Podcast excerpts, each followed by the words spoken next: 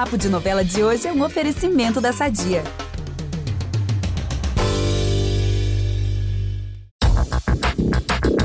A gente já pode dispensar o câmbio Ari, porque o século XXI chegou ao Pantanal.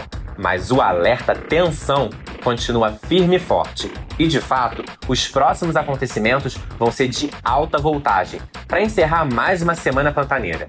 Aqui é o Ícaro Martins com o melhor do que a Fazenda do José Leôncio pode oferecer: tretas. Eu vou começar pelo José Lucas, tá? Lembram que o Tadeu, depois de uma crise de ciúmes do Jove, pilhou o irmão mais velho de ir atrás da Juma? Pois bem, o peão caminhoneiro vai mais uma vez se declarar a onça e ainda impõe uma condição: se ela lhe der um beijo, ele promete nunca mais voltar ali. Eu vou fazer mistério se o beijo rola ou não, mas o que eu posso contar é que depois de um momento de flerte, o clima vai para terror.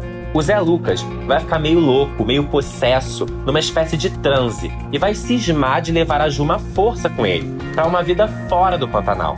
Para vocês terem noção do nível da coisa, até a nossa heroína, sempre tão corajosa, vai ficar com medo.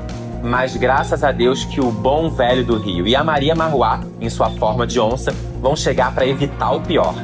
Tenso, né?